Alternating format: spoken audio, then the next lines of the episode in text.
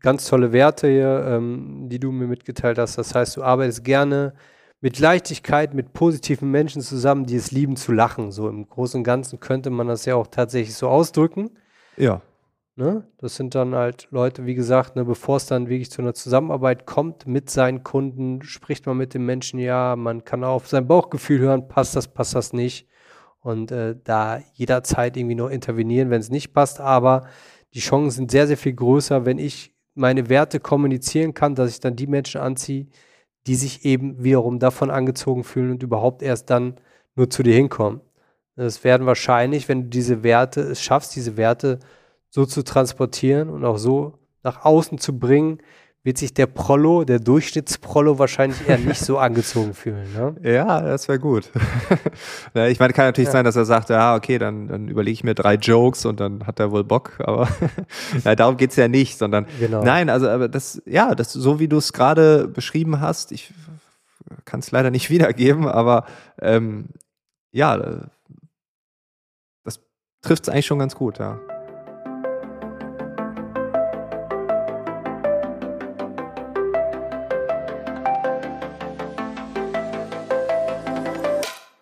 Herzlich willkommen zum Podcast Coach Me If You Can, die Coaching-Doku. Mein Name ist Frank Eilers und ich kam auf die Idee, ein Online-Business anzufangen. Dabei hat mir der Business Coach Sebastian Krämer geholfen. Er hat mich mehrere Wochen und Monate begleitet und die einzelnen Sessions aufgezeichnet. Wir haben uns dann viele Monate später in Düsseldorf getroffen und unseren gemeinsamen Prozess, die Resultate reflektiert. In diesem Podcast hörst du sowohl Live-Sequenzen aus dem Coaching als auch Statements aus der Reflexion in Düsseldorf.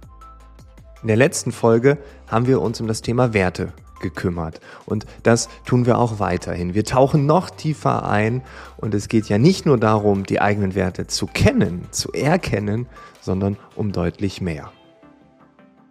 Episode Nummer 8. Werte leben.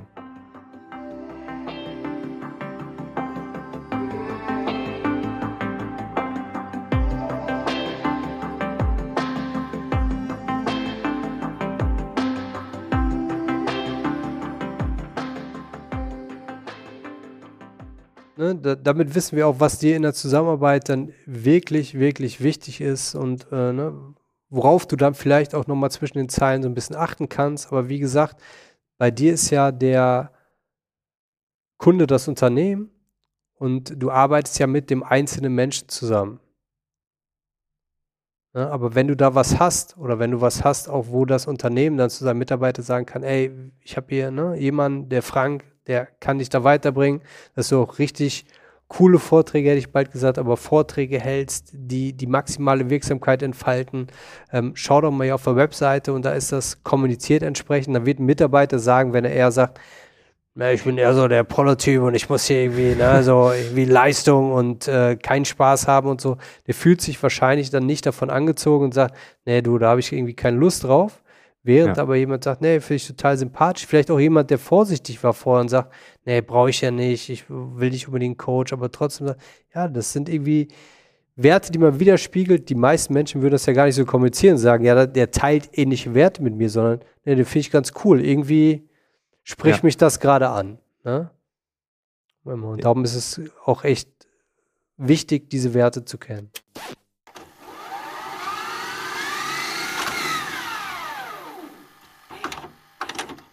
Du hattest ja, wenn ich mich richtig erinnere, war ein Wert Authentizität. Yes. Und äh, du hast ja gesagt, dass es dir nicht immer leicht fällt, authentisch zu sein. Also deine Meinung zu vertreten. Du bist eher so ein Harmoniemensch. Und ja. Ähm, hat sich da irgendwas verändert? Auch durch die Einsicht, dass du, dass das eigentlich ein wichtiger Wert ist, den ja. du aber nicht immer so lebst? Ja. Also es hat sich sehr viel verändert.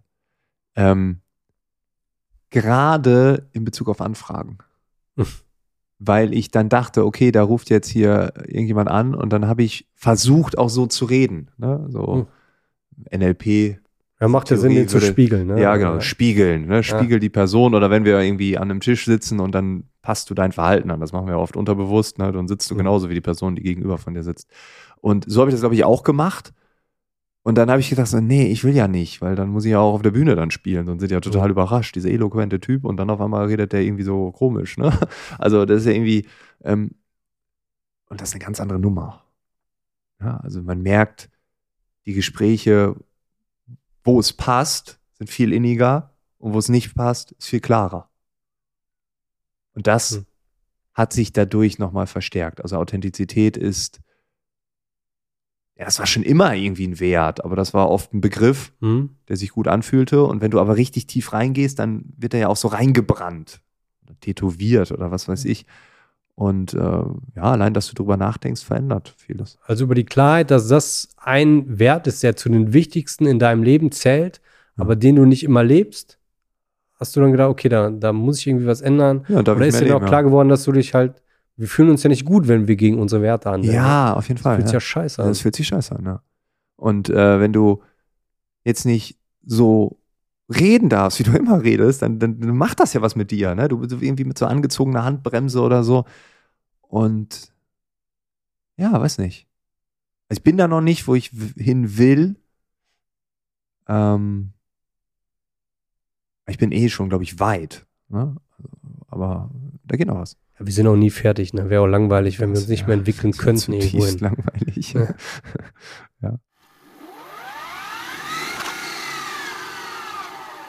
ja. Zumal auch ich ja in der letzten Woche dann so, ja, einfach die Dinge so rausgefeuert habe, weil ich mir mhm. öfter schon mal so, ja, was sind so meine Werte?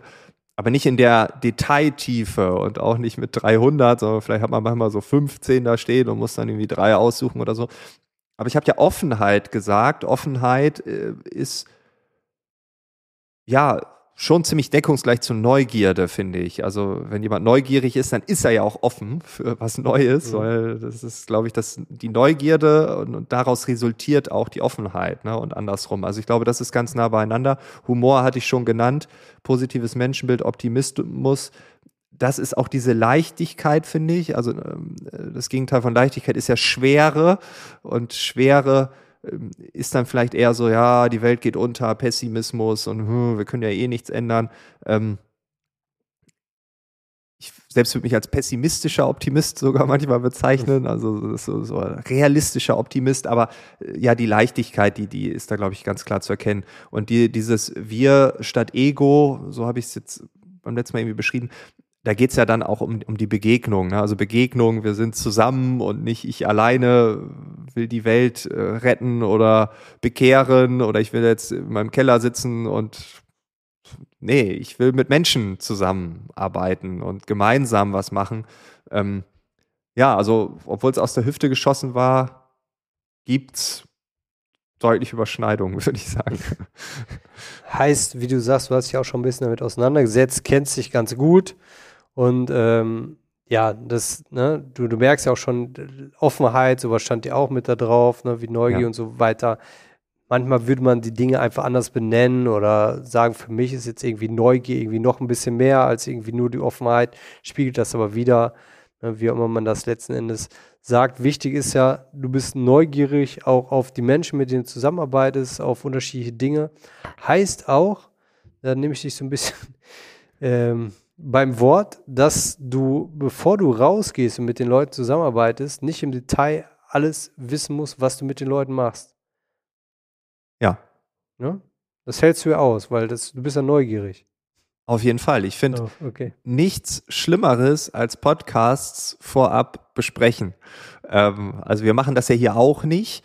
Ähm, also du hast mir auch gesagt, du willst nichts wissen, was wir theoretisch hier besprechen könnten ja, genau. und müssten, weil dann ist, äh, ist, ist das Feuer weg. Ne? Also, ist das auch nicht authentisch, ne? Nee, nee, es ist null authentisch. Und genau das Gleiche merke ich halt in, in Podcasts, wenn man so Vorgespräche hat, die, äh, die manchmal halt stattfinden, weil Leute das auch wollen. Ähm, oder auch wenn man manchmal auch Menschen kennenlernen muss. Ne? Da hat sich jemand bei mir gemeldet und sagt, hey, ich würde gern bei dir mal einen Podcast, äh, willst du mich nicht mal interviewen? Ich habe dieses Unternehmen, dann rufe ich natürlich an und, und denke so, ja, warum sollte ich denn mit dir reden? Ne?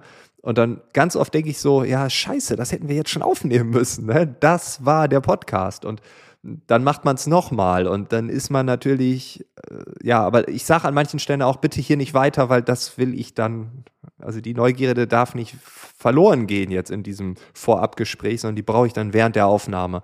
Ähm, und ja, das ist eigentlich das Spannendste, ne? Also wirklich zu, ja, so habe ich aber auch meine Bühnen äh, Dialog oder Interaktion mit dem Publikum, darum habe ich die, glaube ich, auch so gut hinbekommen, weil ich auch wirklich wissen wollte, was denken die gerade. Ne? Also ich stelle jetzt, wenn ich auf einer Bühne stehe, nicht die Frage hier, äh, wer hat schon mal Folgendes, wenn es mich eigentlich nicht interessiert.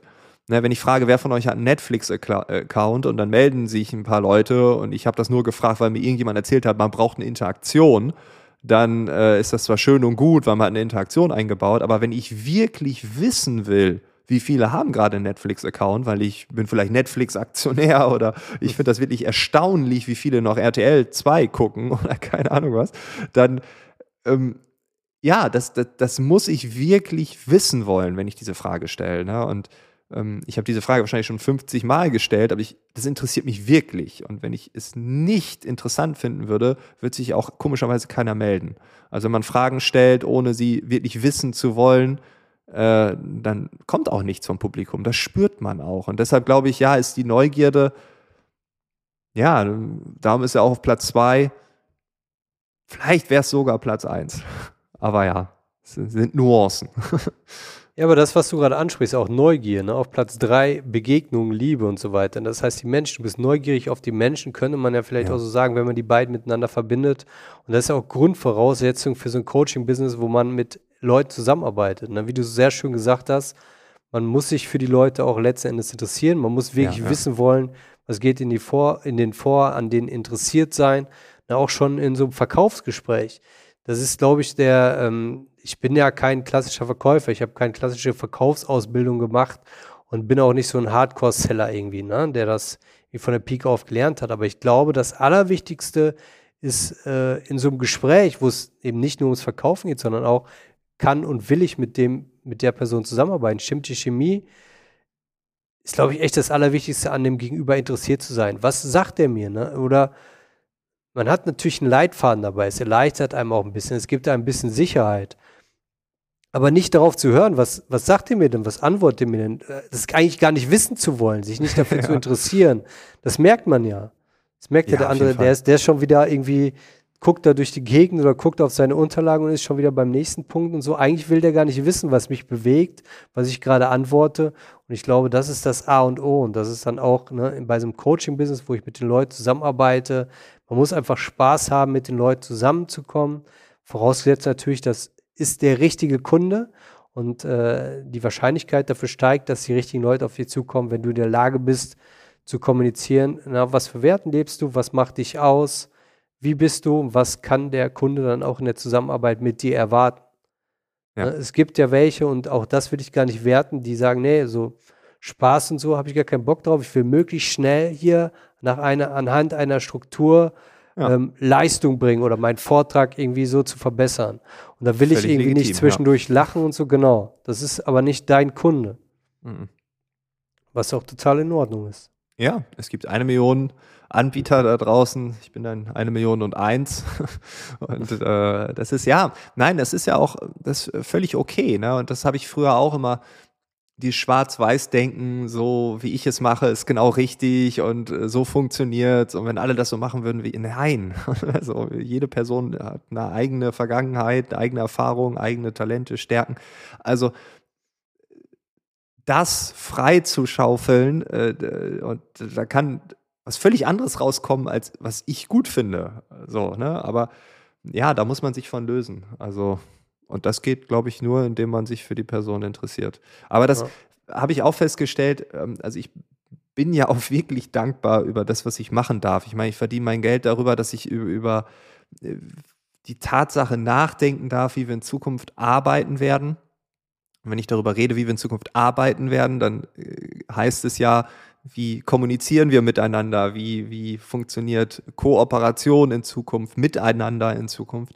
Und dann durch die Podcasts mit Menschen zu reden, die mir davor und danach äh, die ultra geilsten Geschichten erzählen, wo ich denke, ja, da könnte ich nochmal irgendwie so ein äh, Live-Lesson-Podcast hinterher schieben, wenn ich einfach, wenn Stopp ist, einfach nochmal Aufnahme drücke und dann off the record quasi aufnehmen würde. Das ist so mega spannend. Ne? Ich habe äh, zum Beispiel, ich kann mich an eine Person erinnern, wir haben über Glück gesprochen, ne, also über Glück in Unternehmen und wie sieht glückliche Arbeit aus. Und im Nachgang hat die Person mir erzählt, dass sie äh, im Controlling von Fußball-Bundesligamannschaften gearbeitet hat und äh, wie dann so die, die Fußball-Bundesliga tickt und wie die Manager ticken. Und, ähm, und du denkst, boah, krass, der war in der Geschäftsführung von einer Bundesligamannschaft. So, ne? äh, also nicht Geschäftsführer, aber so Ebene drunter, Assistenz der Geschäftsführung und dann fürs Controlling zuständig. Und da haben wir zwei Stunden noch drüber gesprochen. Ne? Das fand ich genauso spannend, wie, wie kreieren wir eine glückliche Arbeitswelt. Und ja, das sind Geschichten, die, die interessieren mich einfach so. Ne? Und, und das ist dann, wenn man das dann aufschreibt und dann so ein bisschen reflektiert, merkt man, oh krass, ja, das ist ein Wert und der gibt mir auch ganz viel Energie. Und ja. Sehr cool. Wie gesagt, ich glaube, Grundvoraussetzung für einen guten Coach, dass man an dem Menschen, mit dem man zusammenarbeitet, nochmal wirklich interessiert ist. Ne? Also, dass man auch die richtigen Leute mit den richtigen Leuten zusammenarbeitet, weil wenn das nicht gegeben wäre, wenn du sagst, so, ne, das ist ja manchmal so, wenn man irgendwie startet mit dem Business, ist man froh, wenn irgendeiner auf einen zukommt. Und auch die Erfahrung habe ich gemacht, dass man sagt, ja, irgendwie stimmt, mein Bauchgefühl sagt eher nein, aber man muss jetzt irgendwie mal starten und dann fängt man an, ne, dann, dann, nimmt man das an. Also nimmt man den Kunden an und dann arbeitet man mit dem Kunden eins zu eins zusammen und merkt, scheiße, das ist richtig anstrengend. Ja, ne, ja. Und macht dann, ne, um bei deinen Werten zu bleiben, überhaupt keinen Spaß. Ja. Ne, und ist einfach nicht alles andere als leicht. ja, genau, so. genau. Nein, das, das, ist, ja. Vielleicht muss man, oder man darf diese Erfahrung, glaube ich, auch machen, muss sie aber nicht zwingend machen, wenn einem bewusst ist, okay, ich muss hier nicht jeden annehmen, sondern die Leute, die zu mir passen. Aber ganz interessant, also auch für mein Speaking, ähm, läuft es nach dem gleichen Schema. Also obwohl wir hier gerade mein, was auch immer, Business kreieren, mein, ich nenne es Hobby, äh, tatsächlich mein Hobby-Business, ähm, wenn ich jetzt meine Vorträge nehme, auch da gehe ich nach dem gleichen Schema jetzt vor. Also ich ähm, hatte zum Beispiel direkt vor unserer Aufnahme heute einen Call, wo dann gesagt wurde, ja, was, was, was kostet das denn jetzt dann so? Und dann habe ich gesagt, ja, ich schlafe noch mal eine Nacht drüber und, und melde mich morgen mit einem, äh, ja, überlege ich noch mal, was ich beisteuern könnte zur Veranstaltung. Und ich werde nachher und morgen früh noch mal nachdenken, will ich das überhaupt machen, was mir da angefragt wurde, so wo meine Person gefragt wurde, ob ich das machen will. Ähm, und wenn es dann kein klares Ja gibt, dann muss ich dann vielleicht auch sagen, nee, lieber nicht. Ne? Und das ist etwas, das hatte ich bisher, ja, vielleicht, ja, nee, da habe ich zu oft dann auch einfach gesagt, ja, komm, machst du trotzdem, gibt ja Kohle. Und jetzt merke ich hier, ja, also in dem Fall wird es positiv sein, glaube ich, aber äh, auch da, wo man sofort denkt, ist es positiv, da waren auch Sätze dabei, wo rauskam, das wird nicht leicht, weil wir haben da im Hintergrund dann auch welche, die wollen die und die Themengebiete verhindern. Ne? Und dann denken wir, ah, habe ich da Lust zu kämpfen? äh, ja, muss man überlegen. Ne? Und vielleicht muss man nochmal telefonieren, um nochmal ein besseres Gefühl zu bekommen. Aber das finde ich auch ganz interessant, dass, dass diese Technik oder diese Methodik, was auch immer das ist, auch auf das bestehende Geschäftsmodell ja, übertragen wird, automatisch von mir gerade. Also das habe ich heute so festgestellt und auch in den letzten Wochen schon. Und was ich noch interessant war, ist, dass der Frank, der gesagt hat, Menschen, die Geld haben, äh, sind Arschlöcher, so im Großen und Ganzen am Anfang, ja. jetzt gesagt hat, ja, habe ich dann auch schon mal angenommen, weil ich gedacht habe, gibt ja Kohle. Ja, ja auf jeden Fall. Ja, ne, ja. Genau. ja. Ja. Aber das habe ich ja auch gesagt, ich bin ja nicht frei davon. Ne? Also nee, genau. ist ja Teil des gleichen Spiels. Ähm, und aber Dinge, da, ja, nee, das ist, äh, das finde ich interessant, dass wir das jetzt hier so klar definieren. Ähm, und ich darüber dann auch auf den anderen äh, Geschäftsfeldern nachdenke und merke, ach krass, das ist ja dafür, das ist ja dafür, das ist ja dafür. Ähm, und sind die Werte dort auch passend? Und ja, das kann man ganz ehrlich sagen. Also bei manchen äh, äh, Projekten hatte ich dann nicht so Spaß äh, oder ähm, ja, ich war nicht authentisch, sondern ich habe versucht, jemanden zu spielen. Ähm, bei manchen Projekten war ich auch nicht demütig, das war auch interessant. Ich dachte, da habe ich jetzt ganz viele Alphas im Raum, da muss ich jetzt auch so ein bisschen Alpha sein. Äh, aber, aber, wie hast du dich gefühlt? Sag ich mal, ja, wenn, du, wenn du nicht, nicht, nicht demütig, vor allen Dingen im Nachgang wahrscheinlich, ne? Mhm. Also währenddessen Oder? schon nicht. Währenddessen schon nicht, ja. ja. Also es war jetzt, äh, ich hatte aber auch, zum Beispiel, wenn ich so zurückdenke, auch, auch richtig starke Auftritte, wo ich denke, boah, das war jetzt ein neuer Meilenstein oder so. Da habe ich echt zumindest in der Selbstwahrnehmung einen rausgehauen. Das hat richtig gut funktioniert. Auch in solchen Zuständen, wo ich vielleicht nicht so authentisch war oder nicht so demütig, hatte ich vielleicht eine krasse Energie dann oder so. Ähm, aber ja, nee, es war nie dieses Juhu, Flow und mhm. auch im Nachgang pure Euphorie, sondern da fühlte man sich dann auch, ja, dann schlechter.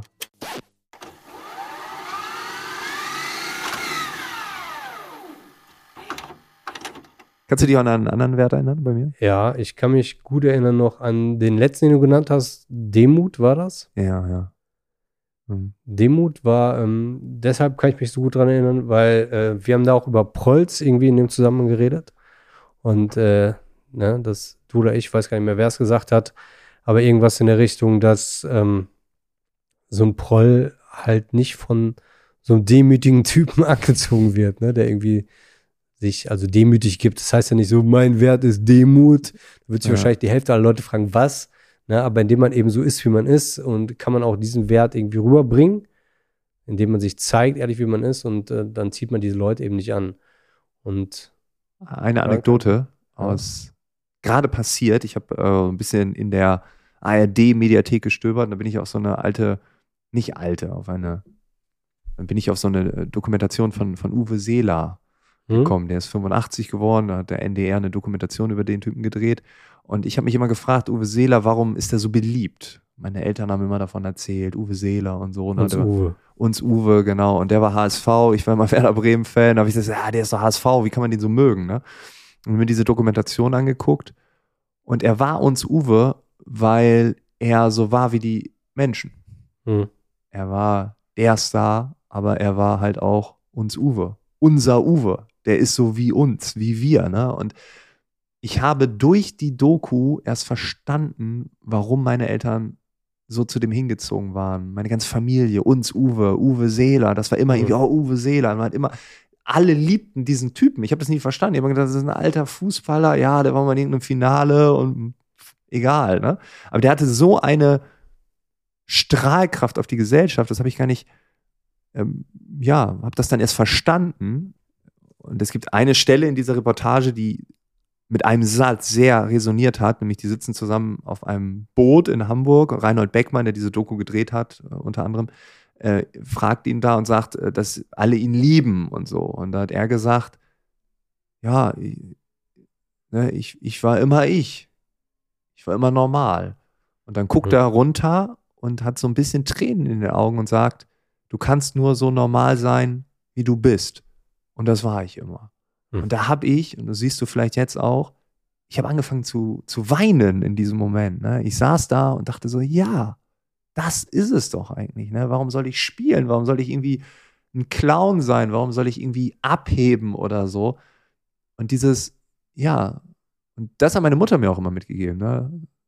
Sei einfach, bleib so, wie du bist. So, ne? Ja, krass. Also da mhm. ist dieses Demut-Ding drin, ne? Ja. Ja, und das ist ja auch, äh, du merkst ja auch, dass du gut bist, wie du bist, indem eben Leute zu dir kommen, ne? Und wenn du dich zeigst, wie du bist, sag ich mal, ungeschminkt, ehrlich, authentisch, äh, nicht immer unbedingt mit allen Seiten, aber insgesamt, wie du bist, dann ziehst du eben Leute an, die du magst, die zu dir passen und stößt eben andere ab, wie den Proll, der sich von dem demütigen Frank nicht angezogen fühlt. Ja. Oder vielleicht von uns Uwe auch nicht und irgendwie, ne, irgendwie auf anderes abfährt, ja. was ja auch okay ist. Ja.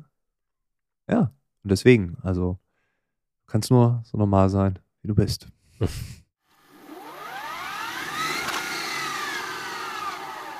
Ich bin zum Beispiel äh, ja in Hamburg sozialisiert worden, also irgendwie als 20-Jähriger dorthin gezogen oder 19-Jähriger, ich weiß gar nicht mehr, ich glaube 20 war ich. Und ähm, dort galt ja immer das Prinzip des Handschlags. Das hat man schon irgendwie immer, der, der ehrbare Kaufmann mhm. in Hamburg, der dann so handschlagmäßig, das habe ich irgendwie mitbekommen, keine Ahnung. Also bis heute ist es so, dass ich keine Verträge schreibe. Jetzt habe ich heute Morgen aber auch eine E-Mail bekommen, ja, können Sie uns bitte dann einen Vertrag zuschicken? Und das ist so etwas, wo ich sage, boah, ihr, ich habe auch gesagt, dass ich das mache. Also reicht doch. Wir haben doch gesagt, was das kostet. Wir haben gesagt, was, was wir machen und so. Also für mich reicht das. Ne? Wir haben es ja besprochen. Ähm, Jetzt muss ich mich da hinsetzen und einen Vertrag machen. Und das ist auch etwas, das macht mir keinen Spaß. Das ist sowas Simples, das dauert zehn Minuten oder so. Dann ist aber auch so ein, so ein Template dafür. Aber das ist so etwas, was mir keinen Spaß macht. Das ist so eine simple Sache, die ich schnell abhandeln kann. Trotzdem, ja, ist das für mich nicht mehr diese Leichtigkeit, diese, dieser Handschlag, wie er in Hamburg praktiziert wurde, den ich bis heute mir beibehalte. Auch trotz schlechter Erfahrungen, muss man dazu sagen. Wo dann andere mal sagen, ja, siehste, ab jetzt solltest du Verträge anfangen. Und sagen, nee, das war einmal. Und ja, war, war Mist, aber du glaubst nicht, die Monate davor waren so geil, dass ich nicht überall einen Vertrag hingeschickt habe. Ja. Und äh, ja, weiß nicht, das gehört dazu, ja. Ja, verabschiede ich von diesem Handschlag, weil dank Corona ist auch das Geschichte. Vorbei. genau. Jetzt werden nur noch Verträge geschickt. Ja. Warst du denn bei, bei der Stand-Up-Comedy immer du selbst oder ähm, hast du da auch irgendwie eine Rolle gespielt? Nee, ich habe keine Rolle gespielt.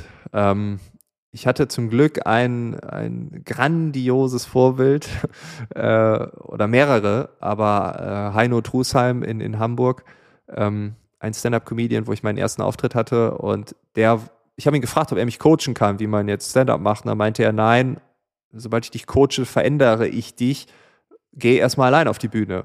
Zeig mir erstmal, wer du bist und so und erzähl einfach deine Geschichten. Und er hat immer gesagt, so auf der Bühne zu sein wie im Privatgespräch, das ist die wahre Kunst. Und äh, das ist das Schwierigste überhaupt. Und das ist es tatsächlich, weil man doch anders spricht und so. Aber dann über die Moderation, durch den Dialog mit dem Publikum, da war ich, da war ich maximal authentisch. In den Geschichten war es sehr schwierig, weil man die ja konstruiert hat. Ähm, aber die Geschichten dahinter waren immer authentisch. Natürlich waren manchmal natürlich Bilder drin oder so, aber wenn ich sage, ich bin in eine Apotheke gegangen mit dem und dem Problem, dann bin ich auch in die Apotheke gegangen aufgrund dieses Problems. Und äh, ja, dann habe ich die Geschichte erzählt, wie ich mich da in der Apotheke zum Horst gemacht habe. Ähm, und bestimmte Sachen schmückt man aus, Übertreibungen, Untertreibungen und so weiter. Aber ähm, der Kern äh, war immer ich, ja. Ja, aber interessant auch, dass du, ähm, du bist ja in der Lage, so richtig zu reflektieren, auch so, das sind meine Werte und jetzt auch damit zu spielen, zu überlegen, wo habe ich denn vielleicht gegen meine Werte gehandelt, habe mich dabei schlecht ja. gefühlt und dadurch lernen wir auch für die Zukunft. Ne? Ich glaube, diese Erfahrung müssen, dürfen und sollen wir auch alle machen, dass wir auch mal nicht irgendwie nach unseren Werten handeln, aber wenn wir uns dessen gar nicht bewusst sind und einfach immer so weitermachen und irgendwie Bauchschmerzen bei der Arbeit haben, aber objektiv irgendwie erfolgreich sind, weil wir vielleicht viel Kohle verdienen oder irgendwo ankommen oder eine ganz große Nummer irgendwo sind, aber immer und immer gegen unsere eigentlichen Werte handeln, ja, dann schaffen wir das vielleicht eine Zeit lang zu unterdrücken, aber irgendwann kommen wir an und weinen uns dann in den Schlaf, weil wir denken, eigentlich ist alles irgendwie falsch, ne? Eigentlich ist alles nicht so richtig und das kann es ja irgendwo auch nicht sein, ne? Dass wir da ja. irgendwie gegen unsere innere Stimme handeln und letzten Endes sind es ja die, die Werte, die auch da irgendwie aus uns sprechen und dann Dinge tun, die wir eigentlich nicht, lieber nicht tun sollten oder nicht wirklich hinterstehen können und uns, was uns irgendwie auch ein scheiß Gefühl dann gibt, auf Deutsch gesagt.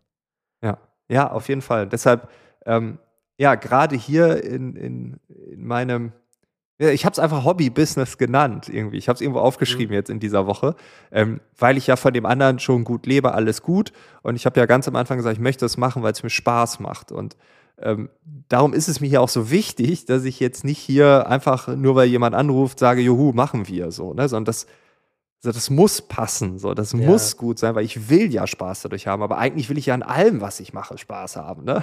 Also wieso gilt das nur hier, sondern das gilt überall. Und ähm, ich glaube, das wird noch zu einer Menge Schmerz führen. Ähm, aber ja, muss ich durch. Was meinst du, was wird zu einer Menge Schmerz führen? Ja, dass ich dann irgendwie vielleicht auch Aufträge, die gut bezahlt sind, so, äh, dann ablehne. Ja. So, wo ich dann denke, ja, scheiße, hätte er mitnehmen können, ne? Wäre ja nur drei Tage gewesen. ja, aber. Ja, aber auf Dauer fühlt sich damit besser, dann auch diesen Weg zum Erfolg dann ja. irgendwie entsprechend so gegangen zu sein. Und so, Hobby-Business, was du sagst, also äh, man sagt immer so schön irgendwie, macht dein Hobby zum Beruf. Ich weiß immer nicht. So, ähm, ich denke dann irgendwann wird so ein Hobby dann irgendwie zu ernsthaft betrieben, ne, wenn man es irgendwie dann beruflich macht. Ob das immer dann Hobby sein muss und auf der anderen Seite suggeriert so dieses Wort oder auch Herzensbusiness, so dass immer alles nur geil ist, was mit Business zu tun hat. Ne? Dass irgendwie jede einzelne Aufgabe auch immer nur Spaß und Freude machen muss, das ist halt Ja. auch nicht so. Es gibt Genau. halt die eine oder andere Aufgabe, da müssen wir halt durch. Ne? Aber wichtig ist eben, dass das Ganze eben für uns eine gewisse Sinnhaftigkeit hat und im Großen und Ganzen unser Spaß macht. Viele coole Aufgaben dabei sind, äh, wo Neugier, Humor und all deine Werte irgendwie mit dabei sind. Aber Ja. dazu gehören natürlich auch Aufgaben, wo man denkt, boah, nee, kein Gar Bock. keinen Bock drauf. Ja, genau.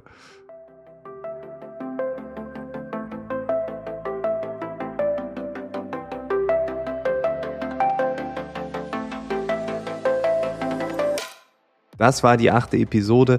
Wenn du dich jetzt mit meinen Werten identifizieren kannst, wenn du sagst, ja, da gibt es eine gewisse Schnittmenge oder du sagst, ja, ähm, das sind vielleicht nicht die gleichen Werte, aber wir marschieren in die gleiche Richtung und ganz wichtig, wenn du auf der Bühne stehst, manchmal selten oder demnächst stehen sollst, wenn du selbst Vorträge mit maximaler Wirksamkeit halten möchtest, dann kannst du mich jederzeit kontaktieren. Meine Kontaktdaten weißt du, findest du auf der Website, bei Google und so weiter. Das muss ich nicht weiter erklären. Ansonsten freue ich mich natürlich, wenn du in der nächsten Woche wieder dabei bist und bis dahin weiterhin alles Gute. Coach Me If You Can. Die Coaching-Doku mit Frank Eilers und Sebastian Kremer. Regie Tobias Maucher. Postproduktion Lisa Tschirschke, Phantom Crew.